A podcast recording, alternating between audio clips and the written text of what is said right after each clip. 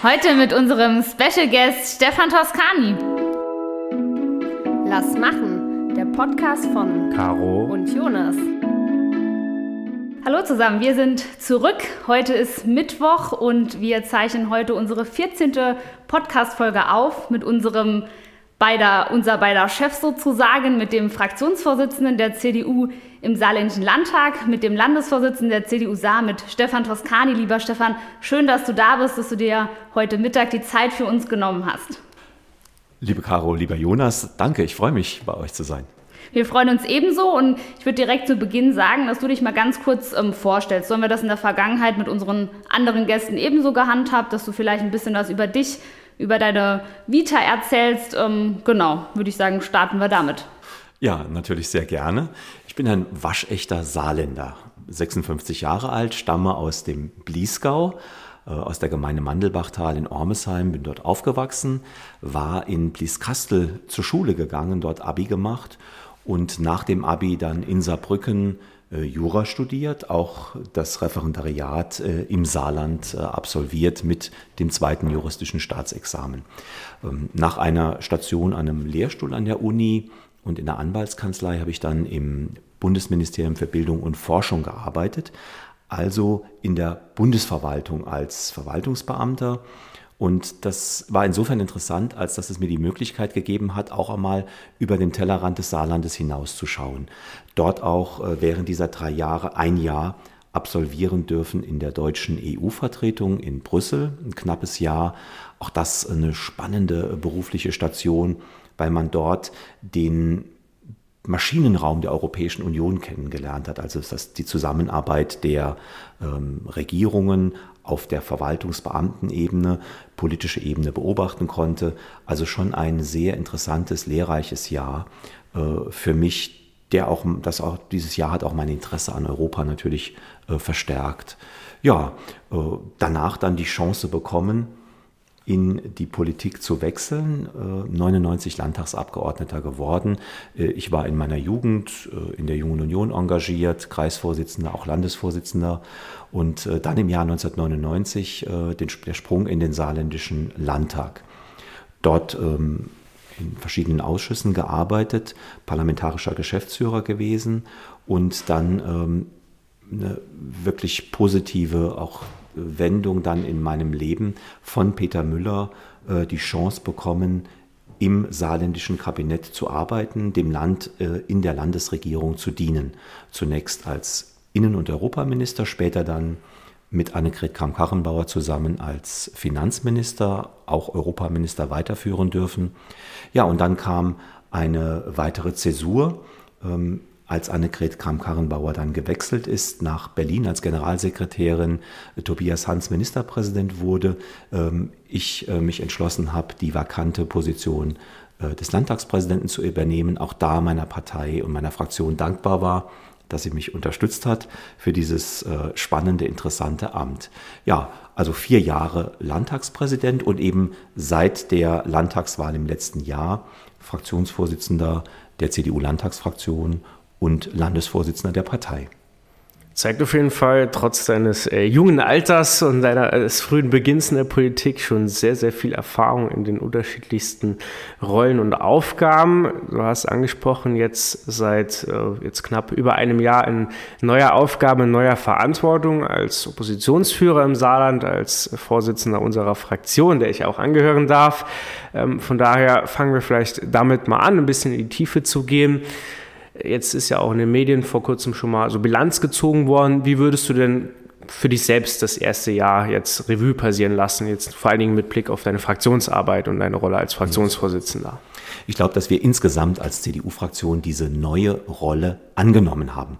Die ähm, Landtagswahl war ja eine heftige Zäsur für die CDU im Saarland, auch ein Wechsel im Rollenverständnis nach 23 Jahren Regierungsfraktion, jetzt die Oppositionsrolle auch wirklich auszufüllen. Ich finde, das ist uns gut gelungen. Das braucht natürlich ein bisschen, aber es ist gelungen, weil wir gemeinsam, ja, äh, Jonas, du bist ja Teil davon, äh, nach, der, nach dem Motto rangehen, dass wir nicht eine Fundamentalopposition sind, sondern mit der Regierung in den Wettbewerb um die besseren Ideen für Saarland, für die Saarländerinnen und Saarländer gehen. Ähm, das äh, ist so der Kernpunkt unserer, unserer Arbeit. Ähm, und da gab es auch ähm, jetzt äh, in diesem einen Jahr auch verschiedene Gelegenheiten, auch das unter Beweis zu stellen.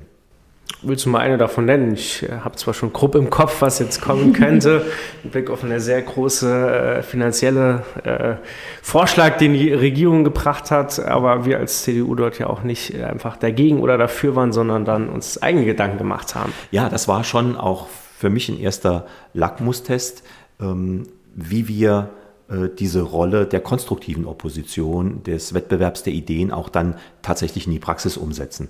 Denn der Vorschlag der Landesregierung, ein 3 Milliarden Euro Schuldenfonds, ein Sondervermögen Transformation zu bilden, das war ja nicht irgendeine äh, landespolitische Frage, sondern 3 Milliarden Euro, das ist nahezu ein gesamter Landeshaushalt, äh, quasi zusätzlich äh, dann in, in Verschuldung zu gehen.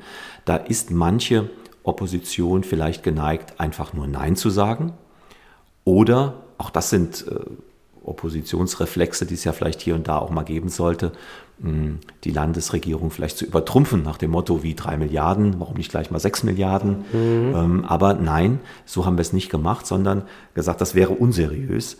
Äh, wir haben gemeinsam dann, die CDU sah in zwei kleinen Parteitagen, einen Gegenvorschlag entwickelt, einen in unseren Augen besseren Vorschlag, der solider finanziert ist, der weniger ähm, Lasten auf künftige Generationen verschiebt und der auch klar den Ansatz hat, die Transformation der Wirtschaft im Saarland ist eine Teil einer großen nationalen Kraftanstrengung, die Klimaziele zu erreichen.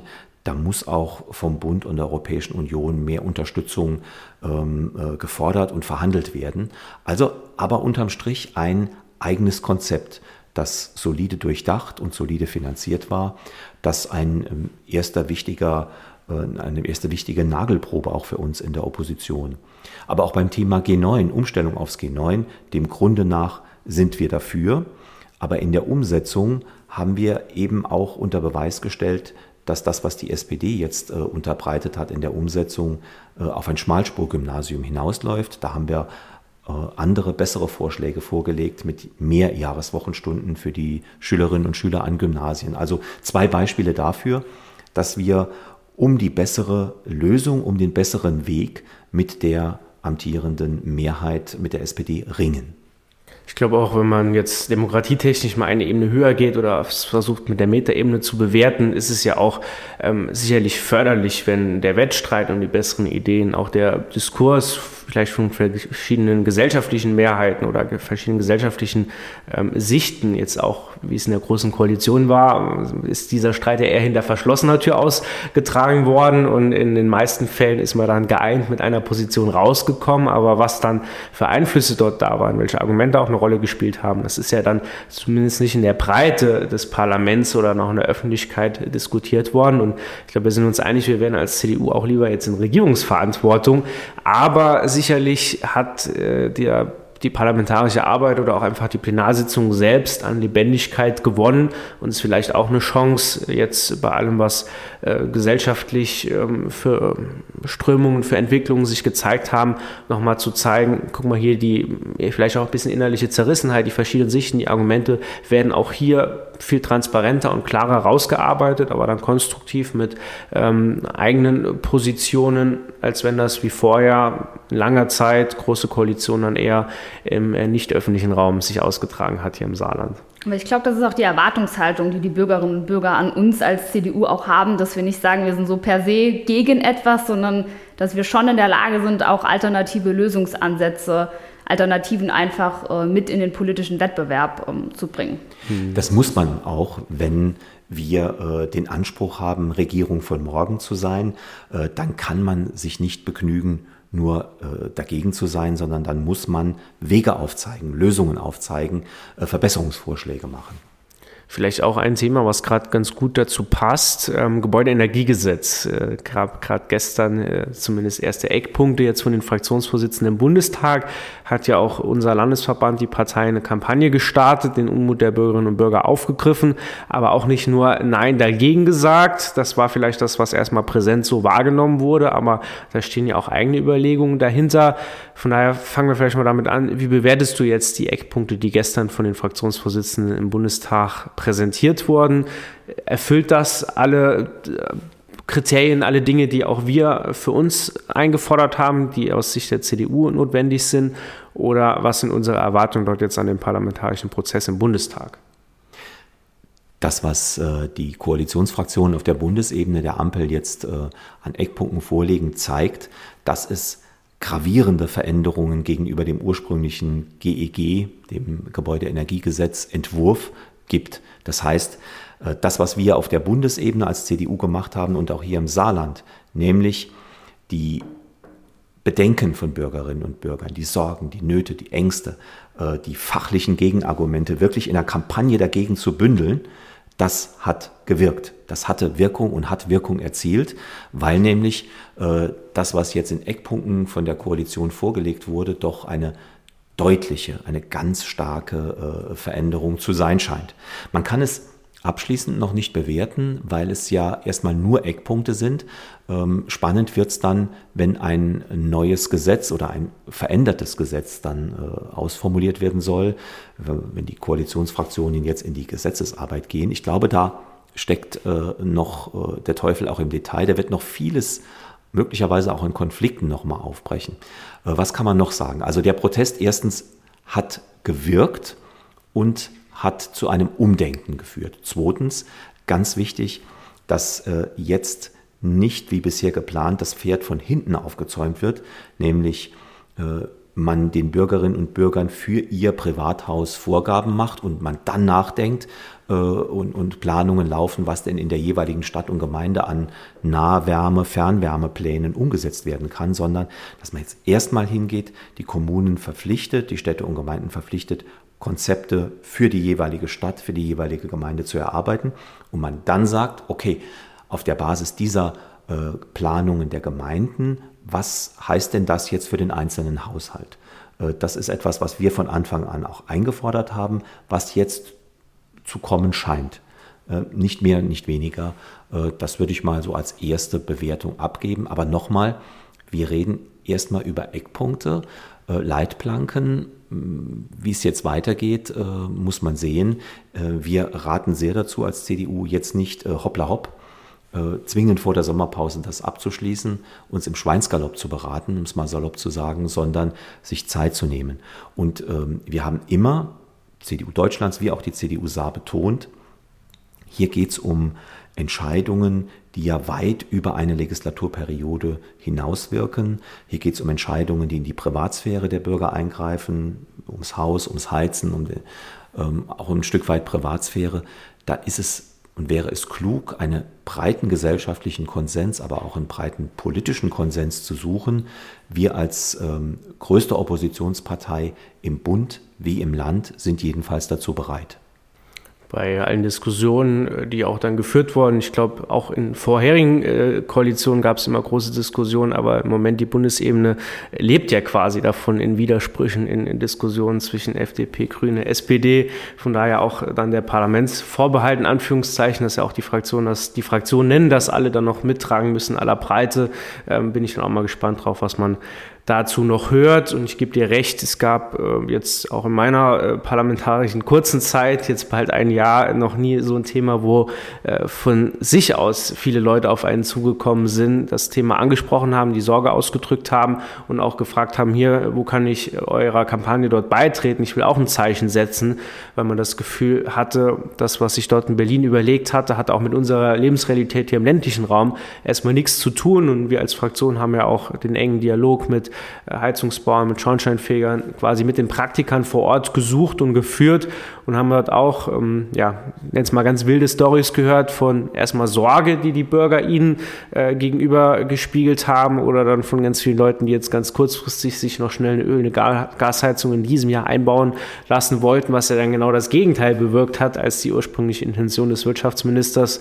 Und von daher war es auch, glaube ich, dann äh, mehr als richtig, dass diese Sorge, dieses Gefühl, was bei vielen hier hervorgeherrscht hat, dann auch äh, von uns als Partei, als Fraktion aufgegriffen wurde und auch lautstark kommuniziert wurde und dass zumindest diese ganze Kritik jetzt auf Bundesebene dann Wirkung hatte, hast du auch schon gesagt, hat man dann gestern gesehen, dass es jetzt mit dem ursprünglichen Entwurf äh, nicht mehr so viel zu tun hatte und hoffentlich dann sich auch durchschlägt jetzt. Absolut und es zeigt ja auch, du hattest es ja angesprochen, äh, Opposition, Rolle von Opposition, dass man auch aus der Opposition heraus äh, etwas bewirken kann, dass man für Veränderungen sorgen kann, auch wenn man keine parlamentarische Mehrheit hat. Wir haben das festgestellt in den Debatten, die wir ja als äh, CDU-Fraktion im saarländischen Landtag initiiert hatten. Es waren bislang an der Zahl zwei, ähm, dass schon äh, auch Argumente äh, auf der Gegenseite ankommen und landen und jedenfalls ein Nachdenken auslösen. Und im Großen äh, kann man da sagen, dass die, die äh, Kampagne der CDU Deutschlands, äh, aber auch die große öffentliche Debatte, die dadurch ausgelöst wurde, ein, offenbar jetzt wenigstens ein Umdenken mal bewirkt hat. Nochmal, äh, das Ganze ist noch nicht abgeschlossen. Jetzt kommt erstmal die gesetzgeberische Umsetzung, da bin ich mal gespannt. Muss man auch sehen, wie passt denn jetzt das zusammen, dieses neue veränderte Konzept, das die Ampelkoalition da angekündigt hat. Wie passt das zusammen mit den Überlegungen der Europäischen Union? Erinnere nochmal daran, die Europäische Union hat ja beschlossen, ähm, ab 2027 die CO2-Bepreisung auch für den Gebäudesektor einzuführen. Da haben die deutschen Ampelparteien in äh, Brüssel dafür gestimmt, im Europäischen Parlament, im Europäischen Rat. Ähm, das muss ja auch irgendwo äh, verzahnt werden und kompatibel sein.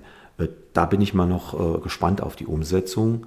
Aber nochmal, die öffentliche Debatte, der öffentliche Diskurs in einer Demokratie, er ist quasi das Lebenselixier dafür. Und mhm. das, die, die, die, dieses Thema Gebäudeenergiegesetz ist ein wirklich gutes Beispiel äh, dafür, wie in einer Demokratie auch dann Debatten geführt werden können.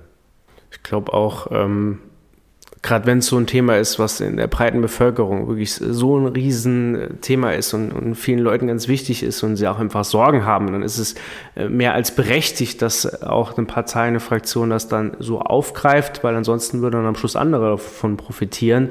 Und da äh, habe ich, und das geht sicherlich euch genauso, auch eine große Sorge, wenn man sich die aktuellen Umfragen anschaut. Ich spreche es jetzt einfach mal klar aus. Gestern vorsah die AfD bei 19 Prozent.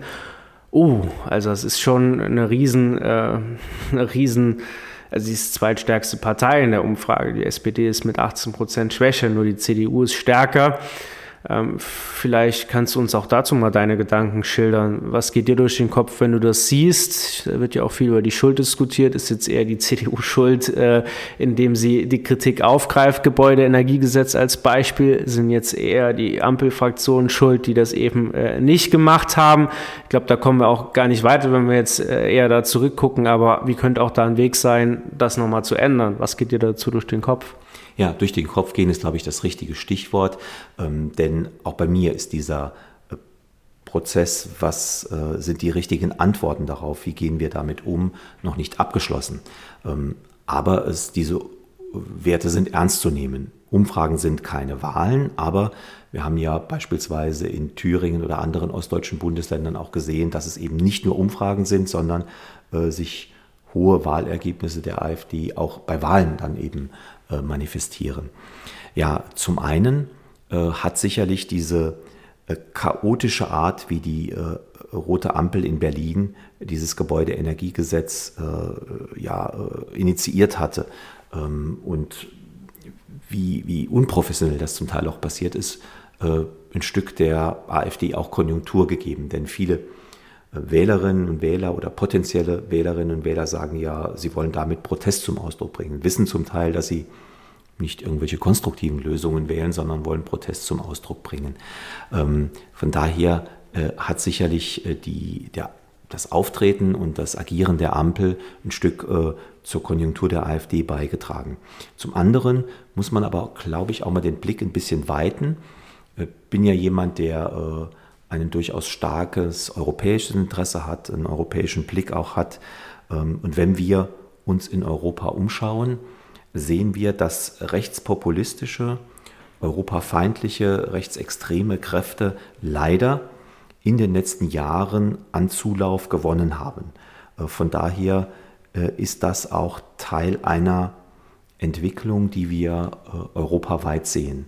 Ähm, das setzt natürlich auch dann ein Stück weit, oder ich sag mal anders, das bedeutet natürlich auch, dass wir das als ähm, bürgerliche Partei der Mitte äh, als natürlich auch als Herausforderung sehen müssen und sagen müssen, pass mal auf, da ist viel Unmut, Protest.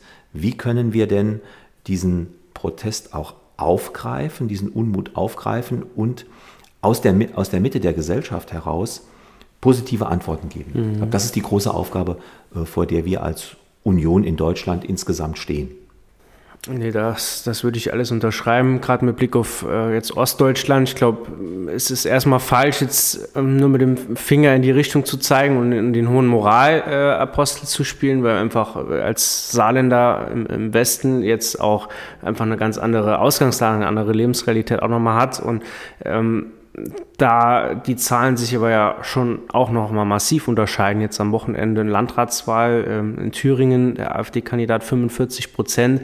Generell der Blick auf Thüringen, äh, Björn Höcke, Fraktionsvorsitzender, das Gesicht dort darf offiziell Faschist genannt werden.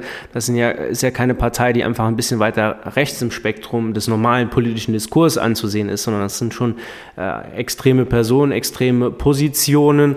Und ja, wenn man sich auch die AfD hier im Saarland anschaut, ich glaube, wenn der ein oder andere Saarländer die Arbeit hier ein bisschen intensiver äh, auch aus der Praxis mitkriegen würde, wird jetzt hoffentlich die wenigsten sagen, dass man ihnen wirklich die Führung des Landes mehr zutrauen würde als anderen Parteien. Von daher, ich glaube, da ist das meiste dann nur Protest und da ist es unsere aller Aufgabe dann erstens die, die Sorgen, die Themen der, der normalen Leute aufzugreifen, aber dann auch mit besseren äh, Vorschlägen oder auch einfach mit der Ausstrahlung von, von Vertrauen, von Zutrauen in den nächsten äh, Wochen, Monaten und Jahren zu zeigen, ist, dass äh, eine Wahl von der AfD ja, viel schlimmere Konsequenzen hätte und wir die bessere Alternative zu den aktuellen Regierungen sowohl im Land als auch im Bund sind. Sehr richtig. Äh, das Schlüsselwort ist für mich äh, Kompetenz. Vertrauen und Kompetenz.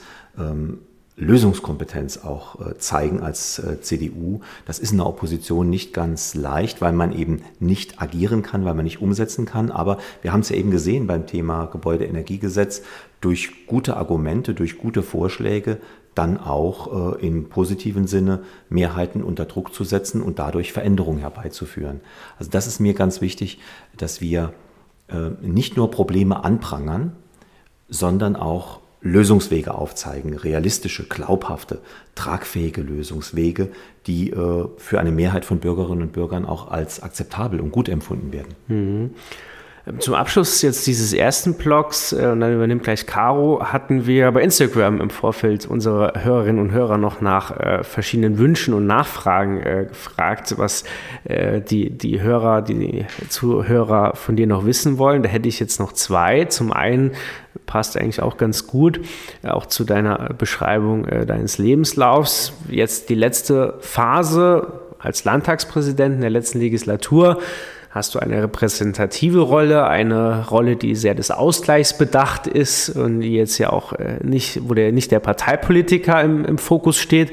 Und jetzt in der neuen Legislatur bist du als Oppositionsführer, als Landesvorsitzender der größten Oppositionspartei im Saarland ja in einer ganz, ganz anderen Rolle. Bist erstmal der Gegenspieler zur Regierung, musst auch mal zuspitzen und ähm, die besseren Argumente und Themen liefern. Aber ist das dir schwer gefallen, so dieser Wechsel? Oder wie hast du dich selbst jetzt auf diese, diese Veränderungen vielleicht auch vorbereitet und eingestellt? Ja, es ist auf jeden Fall ein, ein äh, nicht ganz alltäglicher Weg, ein ungewöhnlicher Weg, aber ich fühle mich sehr wohl in der neuen Aufgabe, in der neuen Rolle, macht mir große Freude, erfüllt mich. Warum? Äh, weil man natürlich als äh, Oppositionsführer die gesamte Bandbreite von Themen auch dann auch hat, sich zu bildungspolitischen Fragen äußern kann, zu wirtschaftspolitischen Fragen und so weiter. Als Parlamentspräsident, äh, du hast es beschrieben, gibt es ein klares Rollenbild das eben da auch bedeutet, dass man sich nicht in tagespolitische Aufgaben einmischen sollte, äh, dass man mehr repräsentative Aufgaben hat. Äh, das engt natürlich das politische Wirkungsfeld ein. Das hat auch seinen Reiz und ich habe das auch gern gemacht. Aber diese neue Rolle ist eine, die das gesamte Themenspektrum äh, der Politik im Saarland eben abdeckt und was auch eine Herausforderung, auch eine persönliche Herausforderung für mich ist, die ich gerne annehme, in einer für die CDU Saar sehr schwierigen Lage auch nochmal äh, durch diese Krise hindurchzuführen und äh, den Weg nochmal auch äh, zu neuer Stärke zu finden. Gemeinsam mit äh, dir, Jonas, äh, und den Kolleginnen und Kollegen der Landtagsfraktion, mit Caro zusammen im Team äh, des Landesvorstandes, also zu sagen und zu zeigen, wir haben zwar eine heftige Niederlage erlitten bei der Bundes- und später dann bei der Landtagswahl, aber wir erneuern uns, wir kommen zurück und wir zeigen, dass wir bessere Lösungen haben als die jeweils amtierenden Regierungen. Das ist schon eine, ja, ein Stück weit auch Lebensaufgabe für mich, mhm. der ich mich gerne stelle. Und äh, bei allen Schwierigkeiten, äh, die es natürlich ist, jemand hat irgendwann mal gesagt, äh, ich glaube, es war der Franz Münteföhring, Opposition ist Mist. Ja, äh, weil man nicht gestalten kann, aber es ist auch Chance zur Erneuerung und neue Kraft auch zu tanken. Mhm. Und zwar politische, intellektuelle Kraft, auch nochmal Schlagkraft als Organisation, als politische Organisation zurückzugewinnen. Und ihr seid ja da dabei. Ich glaube, dass wir da auch eine gute Mischung sind aus erfahrenen Kräften, aus jüngeren Kräften.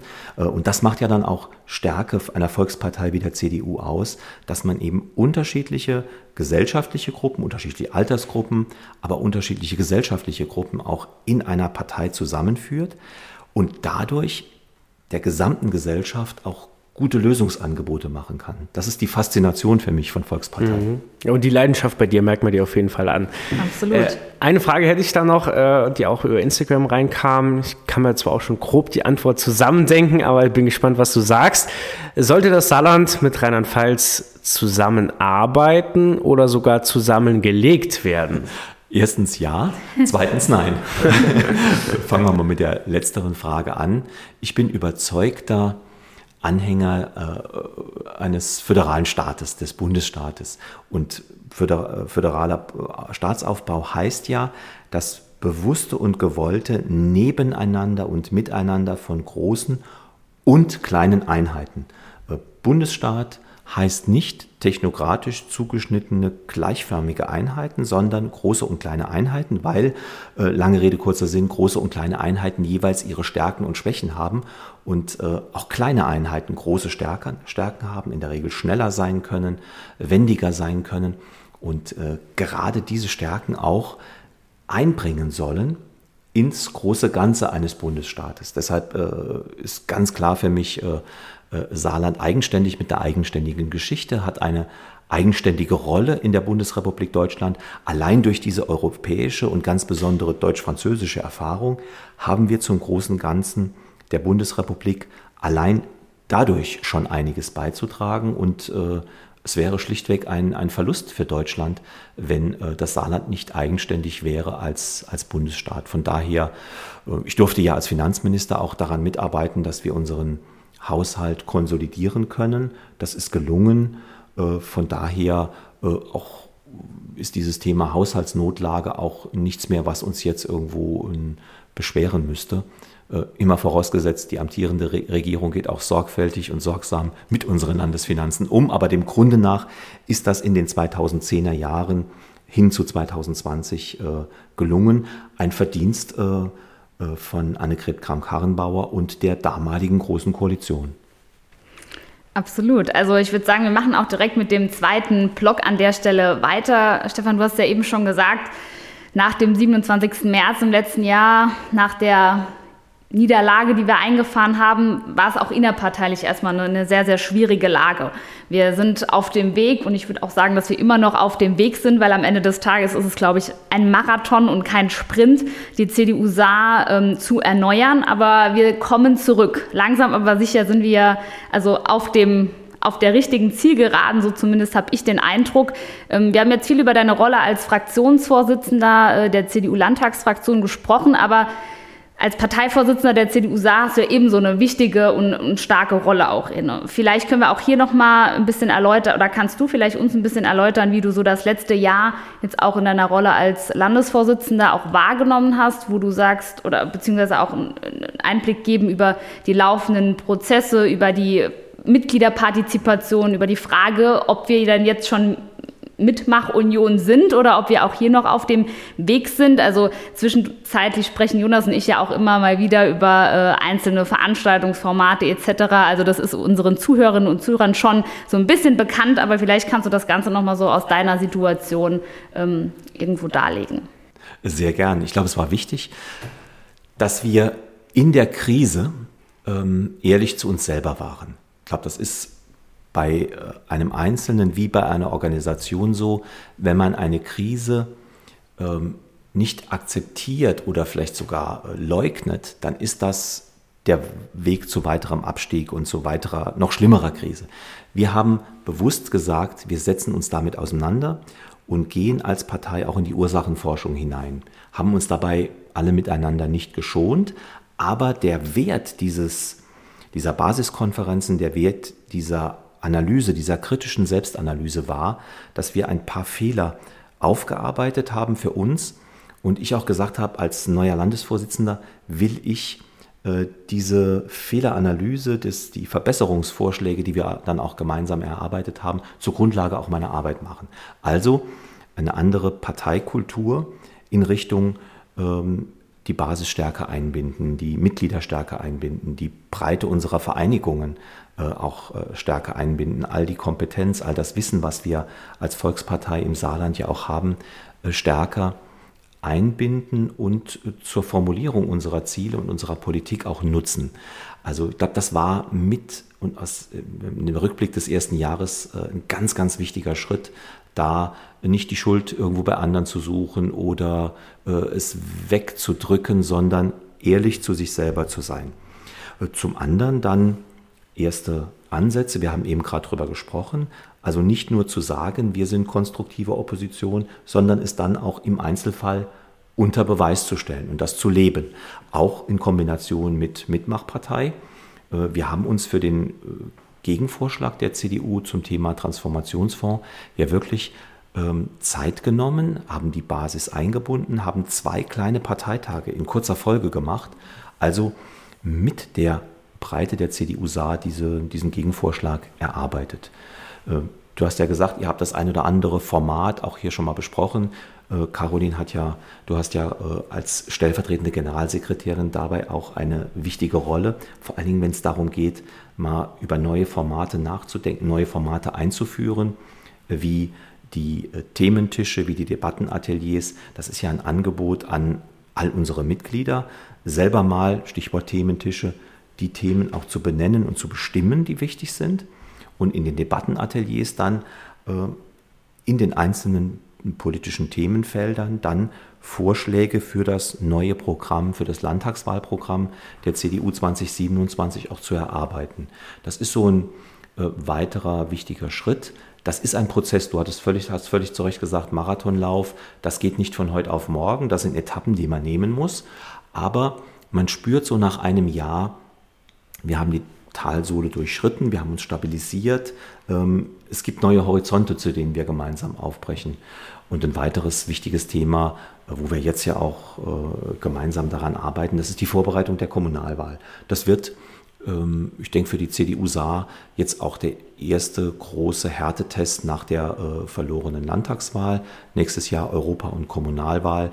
Wir haben ja nicht nur allgemeine Kommunalwahlen, sondern auch jede Menge äh, Bürgermeister, Oberbürgermeister, Direktwahlen und Landratswahlen. Genau. Da sind wir auch schon mitten in den Vorbereitungen, aber ich bin da ganz bei dir. Also auch mein Eindruck, also es ist auch mein Eindruck, dass wir so langsam, aber sicher wirklich auch nochmal, also ich finde, das spürt man auch auf den Veranstaltungen, sei es jetzt bei der Basistour, sei es bei Thementischen, Debattenateliers, dass einfach auch die Motivation nochmal noch mal da ist und auch jetzt bei der Heizungskampagne, wo, wo wir wirklich mit zahlreichen Aktionsständen vertreten waren, wo wir einfach sehen, die Parteimitglieder, die die brennen nicht nur dann für bestimmte Themen in dem Moment, sondern wir sind als, als CDU Saar auch nochmal kampagnefähig sozusagen. Und das äh, stimmt mich positiv. Und gerade jetzt im Hinblick auf die Kommunalwahl haben wir da, glaube ich, noch, noch einiges vor und einiges zu tun. In Anbetracht der Zeit ähm, würde ich aber trotzdem noch ähm, drei Fragen aufgreifen. Jonas hat es ja eben schon gesagt. Wir haben gestern, glaube ich, noch eine, gestern, vorgestern war es, wo wir noch eine kleine Umfrage bei Instagram gestartet haben, ähm, um auch wirklich nochmal die Zuhörerinnen und Zuhörer unseres Podcasts mit einzubeziehen. Das ist uns sehr wichtig. Und da sind, auch, sind uns auch noch weitere drei Fragen ähm, zugekommen. Und zum einen äh, die Frage, Stefan, wie können wir deiner Meinung nach ähm, zum einen Frauen für die CDU gewinnen oder insgesamt eben von Politik begeistern und dann auch an der Stelle, wie können wir sie besser fördern? Ja, eine sehr wichtige äh, Frage. Ich habe das ja auch ähm, bei meiner Wahl zum Landesvorsitzenden auch deutlich gemacht, dass wir äh, da uns verbessern sollten und verbessern müssen. Ich glaube, dass wir umgekehrt auch, es gibt nicht die eine Antwort, die eine Maßnahme, sondern ähm, habe da ein paar Ansätze. Einmal deutlich machen, dass wir als CDU gar nicht so schlecht sind. Äh, oft wird ja in den Medien so ein Bild gezeichnet, äh, was aber in meinen Augen falsch ist. Wenn wir mal schauen, wer hat die erste Kommissionspräsidentin in der Europäischen Union gestellt, es ist die CDU mit Ursula von der Leyen, die erste Bundeskanzlerin aus den Reihen der CDU, die erste Ministerpräsidentin im Saarland aus den Reihen der CDU. Also auch ähm, Personalentscheidungen, auf die wir gemeinsam stolz sein können und sagen können, ja, ähm, da war die CDU auch äh, an der Spitze der Bewegung und hat Pionierarbeit geleistet. Ähm, ich finde, dass die Diskussion auf dem letzten Bundesparteitag, im Vorfeld des letzten Bundesparteitages, äh, auch wichtig war, wo wir uns ja, wo wir miteinander gerungen haben, was ist der richtige Weg, äh, und wir gesagt haben, ja, mehrheitlich, lass uns doch auch eine Frauenquote mal ausprobieren, lass es uns doch äh, mal testen und äh, jetzt begrenzt, zeitlich begrenzt einführen. Ähm, ich finde, das war eine Diskussion, die wichtig war, die kontrovers geführt wurde, aber die für die Partei auch eine wichtige war. Ansonsten bleibt und ist die wichtige Aufgabe, ähm, bei Neumitgliedern auch darauf zu achten, dass viele Frauen mit dabei sind, denn äh, je mehr Frauen auch in der CDU mitmachen, umso natürlicher und normaler wird dann der Weg auch in äh, einzelne verantwortliche Positionen. Ich bin stolz darauf, dass wir bei den Stellvertreterpositionen drei von fünf Frauen jetzt im Landesvorstand haben und deine äh, ähm, Wahl oder deine Nominierung für die Position der stellvertretenden Generalsekretärin war mir ja auch wichtig, da ein Zeichen in der Führungsspitze der CDU zu setzen, sowohl in Richtung weiterer Einbindung von Frauen als auch in Richtung junge Generation. Also ich glaube, es gibt nicht die eine, eine Antwort, sondern es gibt mehrere ähm, Ansatzpunkte, äh, die wir dann auch gemeinsam gehen. Absolut. Dann kommen wir schon zur zweiten Frage und ähm, ein Kollege fragt, ähm, welche Bedeutung Europa und Frankreich für dich haben und äh, wie gut dein Französisch eigentlich ist. Ja, es gibt so einen schönen französischen Ausdruck, der heißt äh, Je me débrouille. Ich komme ganz gut klar. Ich äh, spreche nicht fließend äh, Französisch, aber einigermaßen leidlich, verstehe aber alles, also passiv sehr gut. Ähm, lese gerne auch äh, Bücher auf Französisch und Texte auf Französisch, ähm, weil es einfach, weil ich einfach finde, dass die deutsch-französische Aussöhnung, die deutsch-französische Zusammenarbeit die Basis ist für, ein, für eine gute Entwicklung in Europa. Der Reiz der deutsch-französischen Beziehungen besteht darin, dass wir uns wechselseitig ergänzen. Deutsche und Franzosen sind kulturell äh, durchaus unterschiedlich, sehr unterschiedlich und ähm, der Reiz besteht darin, äh, jeweils voneinander auch zu lernen, mal zu gucken, wie machen die das, wie machen die Franzosen das, wie umgekehrt auch äh, Franzosen oft auch nach Deutschland blicken wie Deutsche dann auch Probleme angehen und Probleme lösen. Also das ist äh, eine, eine interessante, spannende, äh, historisch ja auch enorm bedeutsame Beziehung. Jetzt geht es darum, ähm, ja, das auch in die Zukunft zu tragen. Also nicht nur die deutsch-französische Aussöhnung zu feiern, sondern auch zu überlegen, wie können denn Deutschland und Frankreich auch europäische Entwicklung vorantreiben. Nicht im Sinne von äh, die Deutschen und Franzosen wollen die Europäische Union dominieren, aber man kann so rum sagen, wenn Deutsche und Franzosen nicht auf einem gemeinsamen Weg sind, dann kann das in der EU nichts werden. Von daher äh, großes, großes ähm, politisches Interesse an Frankreich, an den deutsch-französischen Beziehungen, natürlich auch in der Europäischen Union. Ich bin zutiefst überzeugter Europäer, gehört für mich auch ein Stück weit äh, zur DNA unseres Landes. Und das wirklich Schöne ist ja, ich kann sagen, ich bin Saarländer, ich bin Deutscher und ich bin Europäer. Und die drei Dinge gehen sehr gut zusammen. Wir sollten nicht denen auf den Leim gehen, den Nationalisten, die daraus einen Gegensatz machen wollen, sondern es sind drei Identitäten, die jeder in sich trägt, die regionale, die nationale und auch die europäische. Und ähm, glaube, äh, dass wir ähm, bisschen in der Gefahr sind, ich sag mal so, meine Generation und auch ihr, die ja ein deutliches Stück auch jünger seid als ich, äh, wir sind, wir hatten halt das große Glück, dass äh, das Lebenswerk von großen Europäern wie Konrad Adenauer, Charles de Gaulle, äh, Robert Schumann uns das Glück gebracht hat, dass wir in Frieden, Freiheit und Wohlstand ähm, aufwachsen durften. Weil das für uns so normal ist, ist es aber keine Selbstverständlichkeit, sondern unsere Aufgabe ist es jetzt, dieses Friedens- und Erfolgsprojekt Europäische Union auch weiterzuführen. Das ist nicht einmal abgeschlossen und einmal gelungen, sondern äh, das muss ständig weiterentwickelt werden, muss auch gepflegt werden. Äh, und von daher glaube ich, dass es eine riesige, spannende, schöne, aber auch wichtige auf, politische Aufgabe ist, Europäische Union weiterzuentwickeln. Denn wir sehen jetzt ja, die Welt wird gefährlicher, der Wettbewerb der Systeme nimmt eher zu als ab. Und da äh, müssen wir unseren europäischen Way of Life in einer schwieriger werdenden Welt auch sichern und alles dazu tragen, dass Frieden, Freiheit und Wohlstand auch für eure Kinder dann äh, hoffentlich dann Selbstverständlichkeit bleiben. Man merkt auf jeden Fall, dass du für Europa brennst. Also das äh, kann man dir definitiv nicht äh, abstreiten. Last but not least, ähm, du hast eben schon äh, gesagt, dass du gerne französische Bücher liest. Aber jetzt die Frage, welche Hobbys hast du denn noch außerhalb der Politik? Wir wissen wahrscheinlich alle, dass so viel Zeit äh, bei deinem Terminkalender äh, nicht bleibt, aber vielleicht verrätst du uns trotzdem, was du gerne so in deiner Freizeit, wenn du denn Freizeit hast, was du denn dann gerne machst. Ich bin begeisterter Sportler. Ihr habt vorhin gefragt, wie meine, ja, so mein Lebensweg war. Hatte ich nicht erwähnt, dass ich äh, in meiner Jugend äh, ganz viel Fußball gespielt habe, äh, ganz viel Tennis auch gespielt habe. Also ähm, Jugendsportarten waren für mich Fußball und Tennis. Ähm, bin dann später so mit 30 umgestiegen aufs Laufen.